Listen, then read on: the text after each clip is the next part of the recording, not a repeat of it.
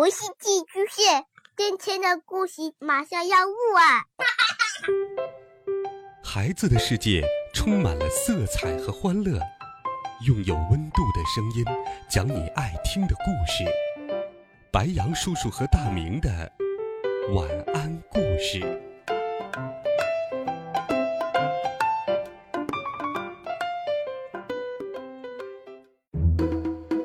小朋友们、同学们，大家好。欢迎收听白羊叔叔讲故事。今天，白羊叔叔继续给小朋友们讲《西游记》的好听故事。上一回我们讲到，孙悟空和假扮他的六耳猕猴难分真假，最终是如来佛祖分辨出了真的孙悟空和假的孙悟空。观音菩萨。为真悟空说情，孙悟空再次回到唐僧的身边，师徒四人继续向西行去。我们继续来听《美猴王》系列故事第十八册《三调芭蕉扇》上。光阴似箭，日月如梭。唐僧师徒四人又从炎热的夏天走到了寒霜的秋天。他们越往前走，越觉得热气逼人。唐三藏说：“悟空，你去前面问问，为何现在是秋天，这里却这么热呢？”孙悟空来到一座庄稼院前，那门里。忽然走出一位老者，悟空上前问道：“老施主，贫僧师徒从东土大唐到西方取经，见着天气炎热，特来请教缘故。”老者忙请他们到屋子里坐，上了茶，准备了斋饭。老者对唐僧说道：“这前面呢，是火焰山。”是去往西方的必经之路。这火焰山有八百里，周围寸草不生，就是铜脑盖、铁身躯，走过去也要化成汁呢。唐僧听了，大惊失色。这时，来了一个男子，在门外卖糕。孙悟空奇怪的问他：“你们这里这么热？”怎么长五谷做高粉呢？那人说道：“这里有个铁扇公主，她有柄芭蕉扇，一扇熄火，二扇生风，三扇下雨。要种五谷啊，呃，求她就行了。”孙悟空又进屋子里问老者：“那铁扇公主住在哪里？”老者说：“铁扇仙。”住在翠云山芭蕉洞，从这里过去来回要走一个月呢。孙悟空笑道：“没事儿没事儿，俺，老孙去去就来。”说完，他跳到了半空中，眨眼间就不见了。孙悟空到了翠云山，向路过的樵夫问路。樵夫说。这里没有铁扇仙呐，有个叫铁扇公主的，又叫罗刹女，是牛魔王的妻子。孙悟空心中暗想：糟了糟了，又遇到老冤家了，恐怕他也要为红孩儿报仇啊！这扇子难借了。孙悟空硬着头皮来到芭蕉洞前叫门，里边。走出一个女童，悟空上前拱手说道：“麻烦你转告公主一声，我是从东土大唐到西方取经的和尚，名叫孙悟空，想过火焰山，特来借那芭蕉扇一用。”那女童回去禀报，铁扇公主听见“孙悟空”三个字，顿时怒从心头起，恶向胆边生，骂道。这泼猴今天终于来了！说罢，拿上两口青钢宝剑，走出门来。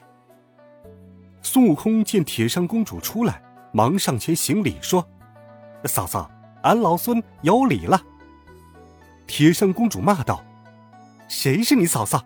你坑害我儿圣婴大王红孩儿，我正要找你报仇呢。”孙悟空忙陪笑说道：“牛魔王是我兄长，你当然是我嫂嫂了。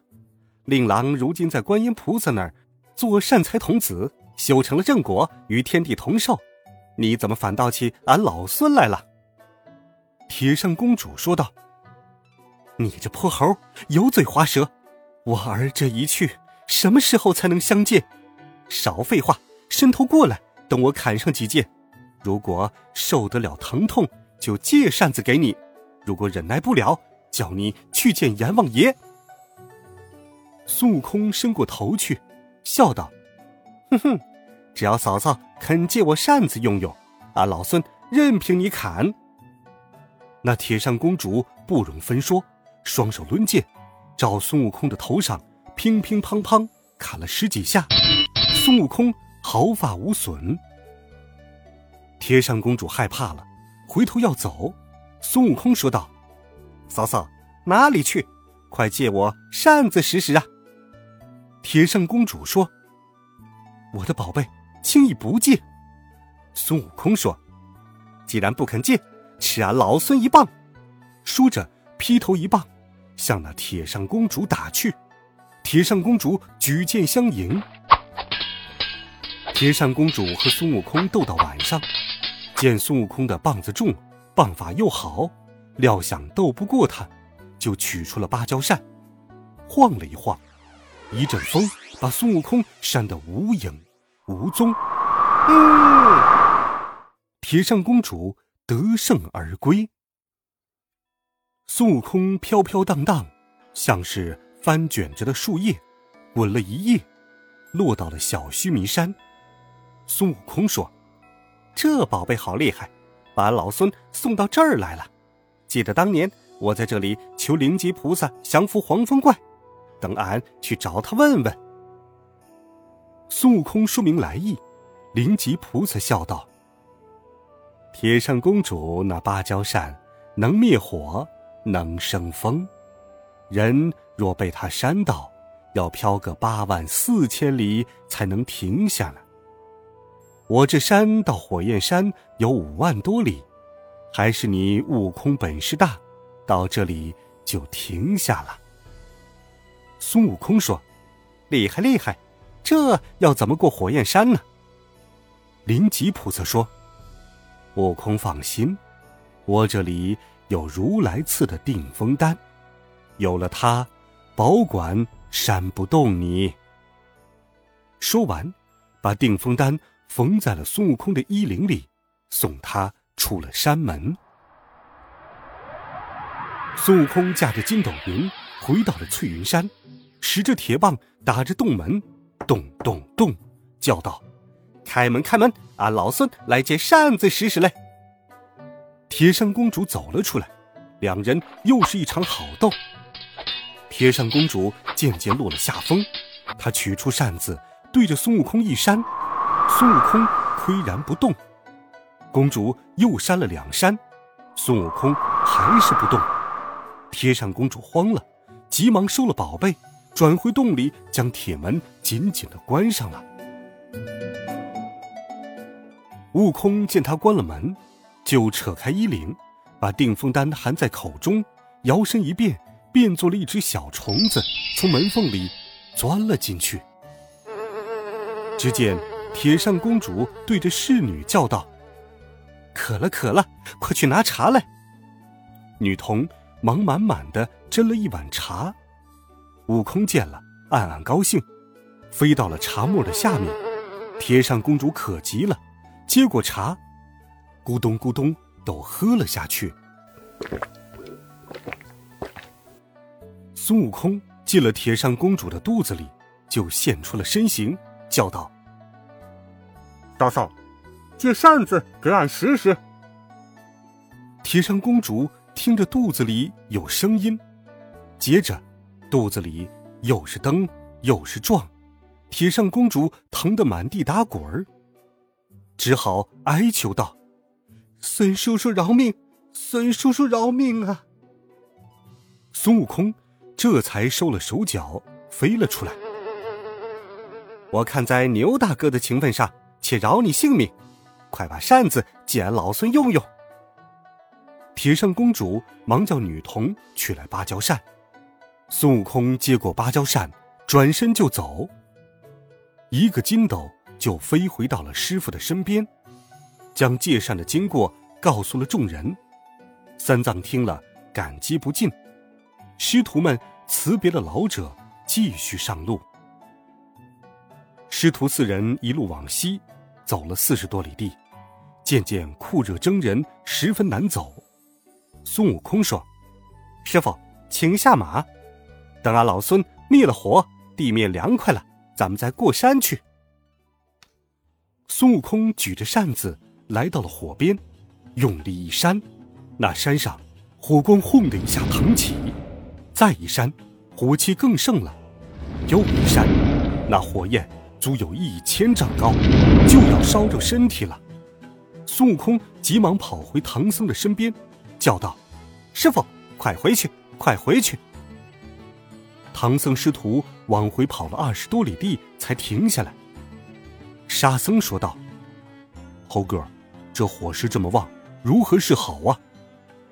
猪八戒说道：“我看东南北都没有火，俺们往无火处去吧。”沙僧说：“经在西方，有经处有火，无火处无经，真是进退两难呐。”师徒们正在闲谈，只听有人叫道：“孙大圣，不要烦恼，先吃些斋饭再说。”四人回头一看，见一个老人捧着一盆饭，施礼说：“我是火焰山土地，知道大圣保护圣僧不能前行，特来献上斋饭。”孙悟空捡起芭蕉扇，问他道。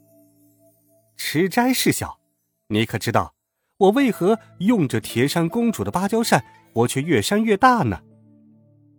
土地公公看了，笑着说：“哦，大圣，这是假扇子，若要借真扇子，还得去求牛魔王。”孙悟空问：“这山是牛魔王放的火，他在哪儿？”土地公公说：“这山。”乃是大圣，你五百年前登岛太上老君的丹炉落下的火砖变的。如今牛魔王住在积雷山魔云洞。孙悟空问道：“那积雷山在哪儿？有多远？”土地公公说：“在正南方，从这里过去有三千多里。”孙悟空听了，吩咐八戒、沙僧保护师傅。随即嗖的一声，不到半个小时就来到了积雷山。好了，孩子们，孙悟空能否借到芭蕉扇呢？下一周，白杨叔叔继续与你分享《西游记》的好听故事，温暖讲述，为爱发声。每天，白羊叔叔讲故事都会陪伴在你的身旁。我们。明天见，晚安，好梦。